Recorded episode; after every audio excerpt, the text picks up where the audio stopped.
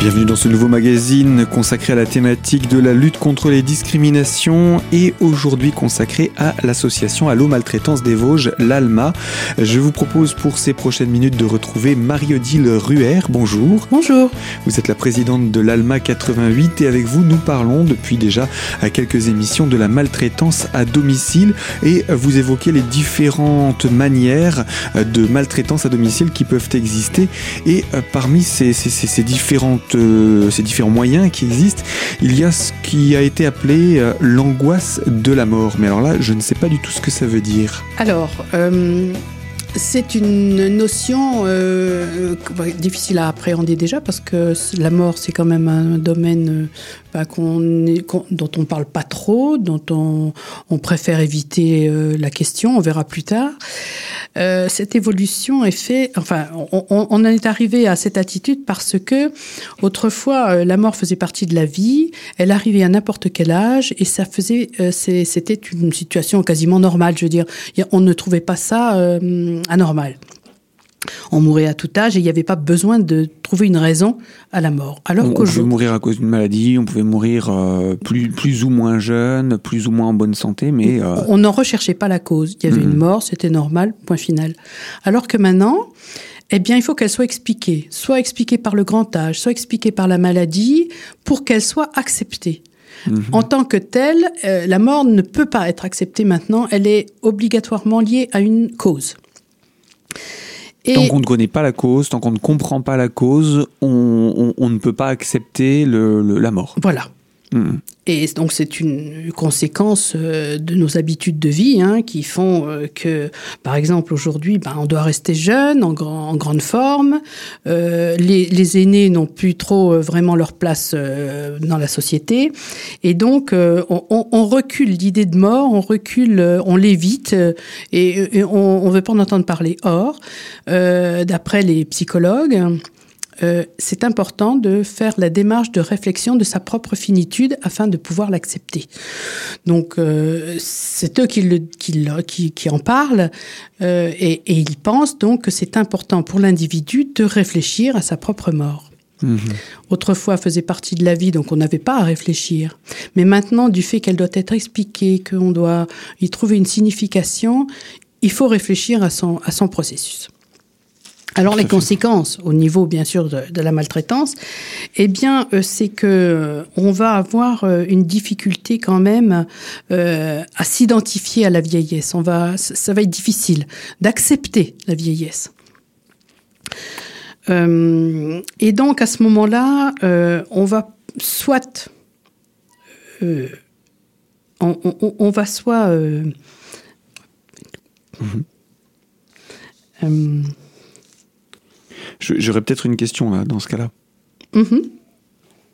Alors, euh, quand on parle de cette peur du vieillissement, de cette peur de la mort, elle peut être vécue à la fois par la personne aidée, qui peut s'inquiéter de, de, sa situation, ou au contraire, elle y être très préparée. Et du coup, c'est plutôt l'aidant qui a peur de la perte, perte de la relation, perte du parent, euh, parce qu'il y a derrière aussi cette relation beaucoup de choses, euh, de liens affectifs, etc. Que...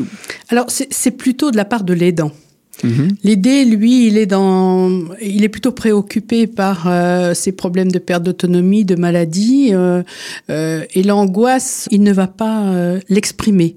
Par contre, l'aidant, lui, il va soit l'éviter, soit au contraire, il va vouloir, comment, coûte que coûte, que la personne qu'il soigne reste en vie parce qu'il veut reculer cette idée de mort et coûte que coûte, il va là, malgré euh, euh, les possibilités qui restent encore à la personne, eh bien, euh, il, va coûte que coûte l'essayer de, de, de, lui prolonger la vie, alors que finalement, il, faut laisser faire les choses tranquillement. Et cette intégration-là, de, de voir la mort arriver progressivement, eh bien, euh, c'est pas toujours facile. Et, ça peut provoquer, dans le cas, par exemple, de coûte que coûte maintenir la personne dans une activité qu'elle ne peut avoir, euh, ça peut être une, comment, être une situation de maltraitance. D'un autre côté, euh, on peut se dire également, et, on remarque par exemple qu'il y a une maltraitance qui s'exerce entre petits-enfants et grands-parents. Pourquoi? Parce que quelquefois, euh, la vieillesse euh, est conçue comme une entrave euh, à ce que les jeunes poursuivent leur vie et en profitent de mmh. manière épanouie. Et, donc, ils se disent, oh ben, tiens, si on avait l'héritage de la grand-mère, on pourrait peut-être en profiter mieux. Mmh. Donc, tout ça fait que... Bah, l'ambiance se dégrade L'ambiance se dégrade et peut provoquer des situations, situations de maltraitance. Et il faut donc être d'autant plus vigilant pour éviter que ça devienne une situation donc de maltraitance. Marie-Odile Ruher, je rappelle, vous êtes la présidente de l'Alma des Vosges et nous parlons de maltraitance à domicile. On se retrouve dans quelques instants pour la deuxième partie de ce magazine, toujours autour donc de l'angoisse de la mort. Donc à tout de suite sur cette antenne pour la deuxième partie de ce magazine.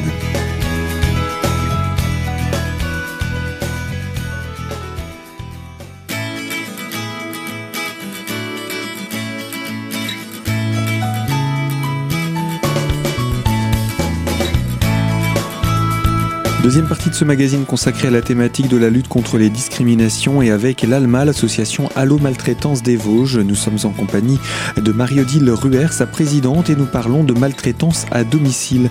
Alors, l'une des thématiques de ces maltraitances à domicile, c'est l'angoisse de la mort que vous nous avez expliqué il y a quelques instants. Mais est-ce que vous pourriez nous donner un exemple concret dans ce cadre? Euh, Je vais par exemple vous raconter l'histoire d'une aide-soignante euh, qui, euh, coûte que coûte, a voulu maintenir euh, la personne de son entourage en vie. donc c'était une aide-soignante qui a décidé elle aussi d'arrêter son activité professionnelle pour s'occuper de son père. Il est veuf. Et donc, elle ne supporte plus d'arriver chez lui avec l'angoisse de ce qui a pu lui arriver entre-temps. Euh, donc elle venait euh, de temps en temps, mais en fait, elle s'est rendue compte que c'était impossible pour elle d'intégrer le fait euh, qu'il arrive quelque chose quand elle n'est pas là. Hmm. Elle se sentirait coupable de ce qui pourrait se passer pendant son absence. Donc elle vient quasiment habiter chez lui, au détriment de sa famille propre. Et, et, et, alors là, elle, elle, elle, a vraiment en, tête cette histoire de, de, de chute, d'accidents domestiques, etc. Et, tout ça emplit, en, oui, emplit son, son, espace psychique et elle ne pense qu'à une chose, c'est vraiment euh, amener euh, son, son, père à ne pas chuter, euh, à ne pas, à ce qu'il n'y arrive aucun accident. Rechercher le risque zéro. Rechercher le risque hmm. zéro. Donc ça veut dire on ne sort plus, on ne prend plus les escaliers, etc., etc. Elle l'attache euh, dans son fauteuil pour pas qu'il tombe. Ah elle les laisse devant la télé, euh, euh attachés, voilà, vraiment au, maximum de la sécurité qui, qui inutile d'ailleurs, mais enfin du moins à ses yeux très importante même au, prix, euh, à un certain moment, donc il, finit quand même par chuter parce que ça, c'est arrivé, une chute sans gravité quand même, et, donc il, elle arrive, euh, il est hospitalisé, et à ce moment-là, il se rend même, il arrive même en, fin de vie, hein, euh, et, donc pour pour éviter qu'il meure, parce qu'elle veut vraiment pas qu'il meure, il va, elle va se mettre en travers de ses jambes pour qu'il ne se mette pas dans la position fétale de, fin de vie, mhm. pour vraiment, elle, elle en a un point euh, extrême de, vouloir reculer un maximum euh, la, mort de, son, de son père. Et, en, fait, en, tant qu'aide-soignante, elle sait comment ça se passe, et donc elle veut éviter que les, symptômes euh, ne s'accélèrent. Voilà, et ne se manifestent à ses mhm. yeux hein, aussi en mhm. plus. Hein. Donc là, elle, elle là, c'était impossible pour elle d'envisager la mort de son parent. Impossible, impossible. Voilà un exemple. Oui, sur l'angoisse hein de la mort. Sur l'angoisse de la mort. Alors là, je dirais que c'est peut-être plus difficile de trouver des, conseils euh, à donner aux personnes qui sentiraient ce type de, de, sentiments parce que c'est souvent mêlé à d'autres choses. Euh, là, l'angoisse de la mort, il y a eu d'abord beaucoup d'angoisse. L'angoisse qui puisse tomber, l'angoisse... En fait, l'angoisse de la mort est cachée derrière pas mal d'autres formes d'angoisse. Oui, et elle n'est pas toujours non plus un élément de, maltraitance à domicile, il faut mmh. bien se dire aussi. Bien sûr. Et que c'est quelquefois quand même euh, assez marginal.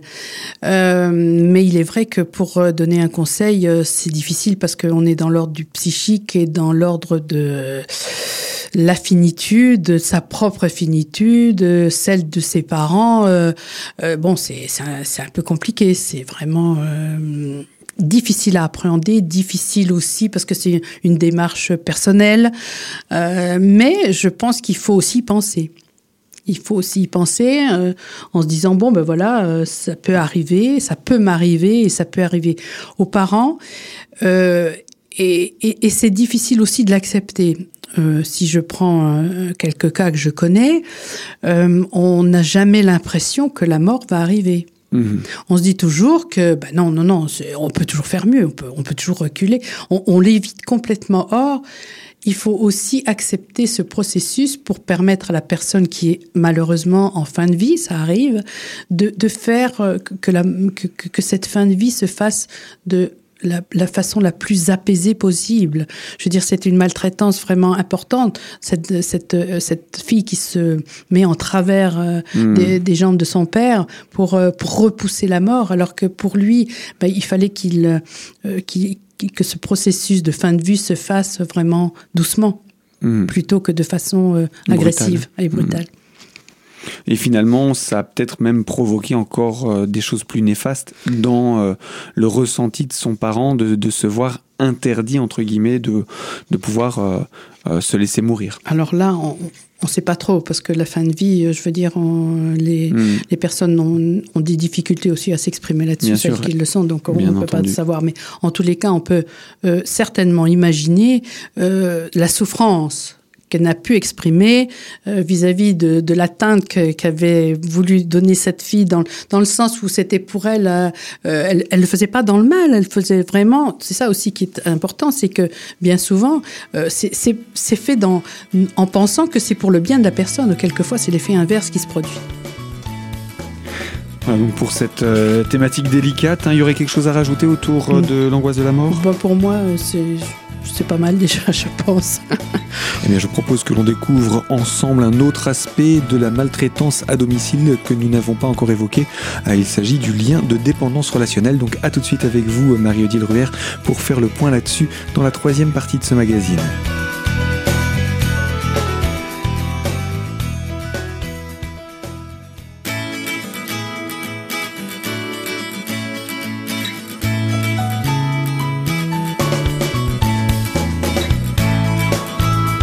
Troisième partie de ce magazine consacré à la thématique de l'intégration et de la lutte contre les discriminations et nous accueillons aujourd'hui l'ALMA, l'association Allo Maltraitance des Vosges, en la personne de Marie-Odile Ruher qui en est la présidente.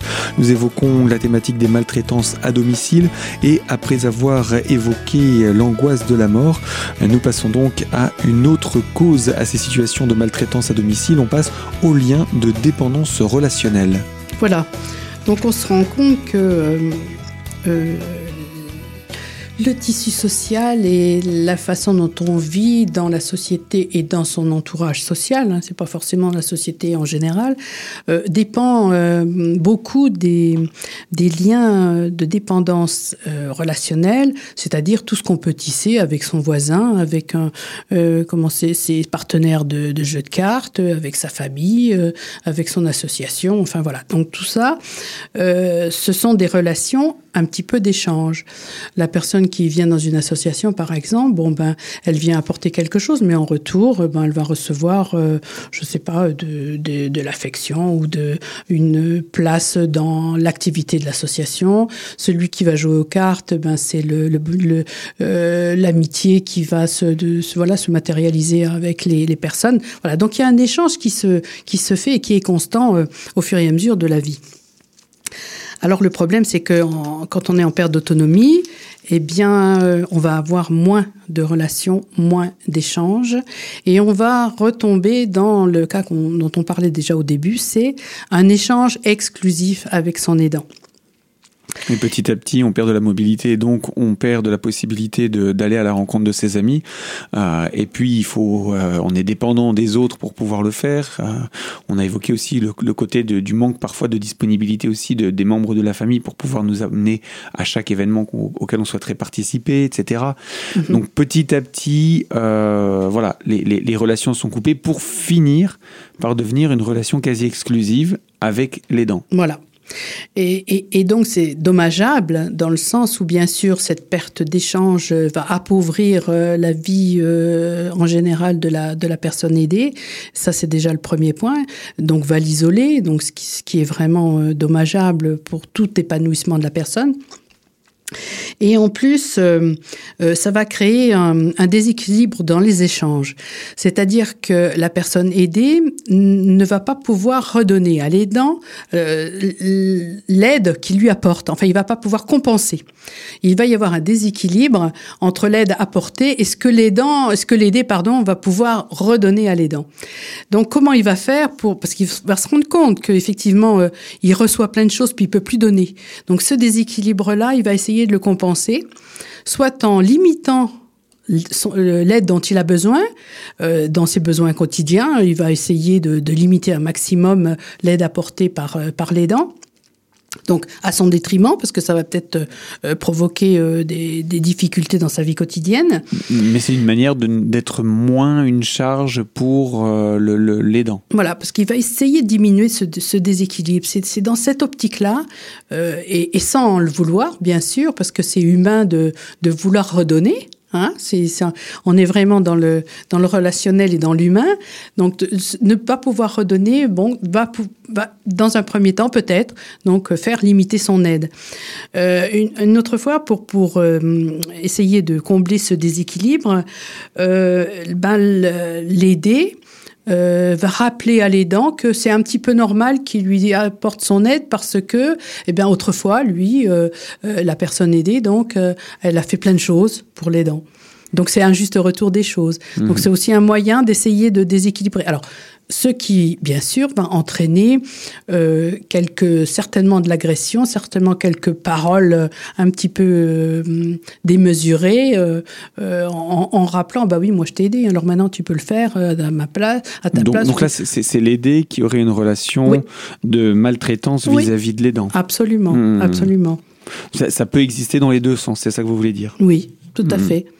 Euh, et, et, toujours dans le but de, de, de, de, de rééquilibrer euh, ces, ces, ces, échanges. Euh, une autre euh, euh, comment une autre attitude aussi de la, de la personne aidée, hein, qui devient maltraitante effectivement. Euh, ben par exemple, bah, tu, touches, tu, toucheras l'héritage quand, euh, quand, quand, quand l'aide que tu m'as apportée euh, sera au, à la hauteur. Ou bien alors, euh, c'est une critique continuelle de la façon dont, es, dont elle est aidée. Donc là, vraiment, on est dans la relation euh, aidant-aidé, mais dans l'autre sens. Mmh, où là, l'aider mène la vie dure à son aidant. Absolument. Voilà donc pour cet aspect du lien de dépendance relationnelle. Marie-Odile, nous arrivons au terme de cette émission, mais il reste encore beaucoup de choses à dire sur cette thématique et je vous propose qu'on puisse se retrouver dans une prochaine émission sur cette même antenne avec vous autour de la maltraitance à domicile. Donc surtout, euh, ne manquez pas ce prochain rendez-vous sur notre antenne. Je vous rappelle que cette émission en attendant est disponible sur notre site internet dans l'onglet podcast et quant à moi, je vous dis à très bientôt sur Radio Cristal pour une toute nouvelle thématique.